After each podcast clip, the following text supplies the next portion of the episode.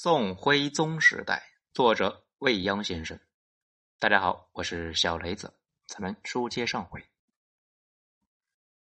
这相比之下呢，西夏那是连战连败，小梁后输的是灰头土脸呢。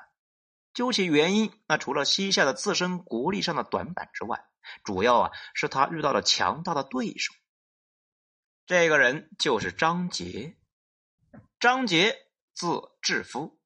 建宁郡蒲城县人，也就是呢，今天福建南平市蒲城县。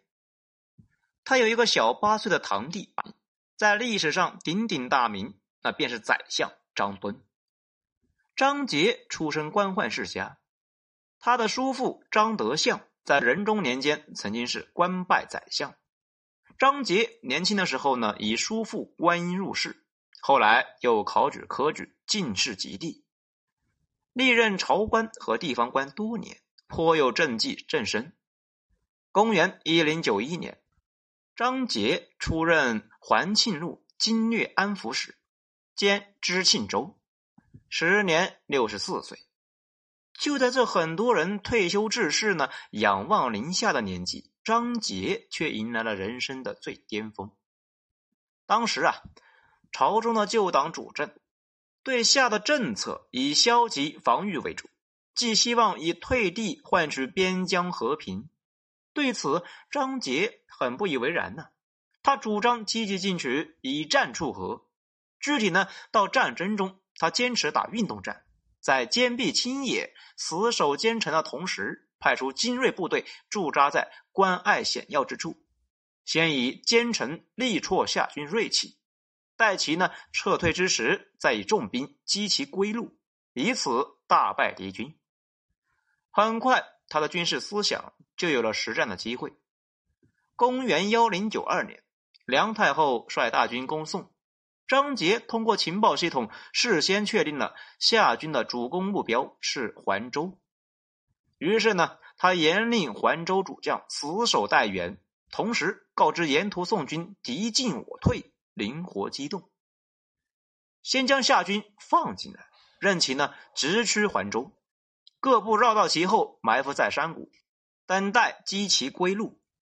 后来梁太后呢强攻环州不下，在后撤到洪德城时，那果然遭到宋军重兵伏击，差点呢被生擒活捉啊！史称洪德城之战。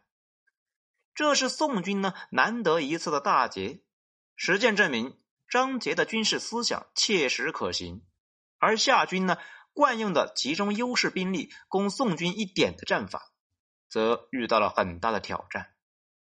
此役之后，张杰声名大振，被授为全户部侍郎。张杰那再接再厉啊，将这套战法呢玩的是炉火纯青。小梁后其后呢数次兵败饮恨，都是拜张杰所赐。说张杰是小梁后的天敌，那也毫不为过啊。在平夏城大胜之后，有人就问守将郭成：困守孤城时，他最担心的是什么？郭成就表示啊，唯一担心的就是援军早来却不能够取胜，那对守军的信心的打击是致命的。平夏城的战力和郭成的话呢，很好的解释了张杰的防御战术的原则：大抵战兵在外，则守兵乃敢坚壁。只要有大批的生力援军在外边，守城的将士那就敢拼死抵抗。算起来呢，张杰在晋元为帅不过四年，共创设一州九城，举荐。拔擢人才不问出身，麾下培养任用了哲可士、李忠杰、朱志勇等一批呢能征善战之将。史称自平夏之败之后呢，西夏不复能军。虽然时间不长，但张杰在西北前线那却是功勋卓著，耀眼辉煌。如此功勋，那自然也是朝廷上下一心结出的硕果。当时，哲宗正例行新政，欲大有作为。他任用新党领袖张敦为宰相，对于堂兄张杰的军事策略呢和后勤保障，张敦都给予了最大力的支持。一时间，张敦主政，张杰主军，这对堂兄弟呢配合默契，相得益彰。从东京的朝堂到西北的前线，战争机器运转顺畅高效。于哲宗而言，对西夏的数次军事胜利呢，可能那也是他亲政之后最亮眼的历史功绩。公元幺幺零二年，张杰去世，享年七十五岁。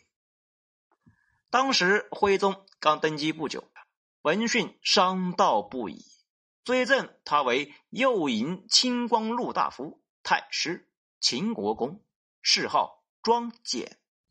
府事祝丧都很优厚，后改谥庄敏。一代名将，生前辉煌，身后哀荣，可谓生逢其时，人生圆满。张杰的荣耀呢，就是小梁后的耻辱。战争连着朝政，朝政连着政权。对掌权者来说，战场上吃败仗，那尤其是大败仗，可不仅仅是损兵折将。丢人现眼那么简单，那还可能引来杀身之祸，甚至是生死国除。小梁后数次攻宋，连番败北，他在西夏的地位已岌岌可危。特别是大将韦明阿埋被俘，对他的影响啊是致命的。韦明阿埋当年呢，奉小梁后之命屠灭国相梁以补全族。在此之后，他更是成为了小梁后的头号心腹。小梁后依靠他掌握的军权，维系着与皇族以及朝臣的关系。韦明阿埋则是呢投桃报李，对小梁后忠心耿耿。凭借呢他在军中和皇族的威望，让小梁后的统治更加稳固。如今，小梁后失去了韦明阿埋。这个呢，掌握军队和平衡朝局的重要人物，很多人便开始伺机而动了。内患已然是焦头烂额，外患呢也接踵而至，那就是啊，他与大辽的关系也越来越恶化。西夏作为大辽的藩属，小梁后呢，每次伐宋，至少都得得到了大辽的默许，或者呢是支持，甚至是纵容。就在洪德城之战之后呢，小梁后还将缴获的战利品进献给了辽国作为答谢。正因为如此呢，在平夏城之战后期，夏军作战不利、形势危急的时候，小梁后多次请求辽国出面干涉。辽国那正是道宗在位，对他来说呢，做做姿态是没得问题的。真正发兵与宋来作战。绝不符合大辽的国家利益啊！他最多也只是呢，让辽军在边境运动调防，并未发一兵一卒。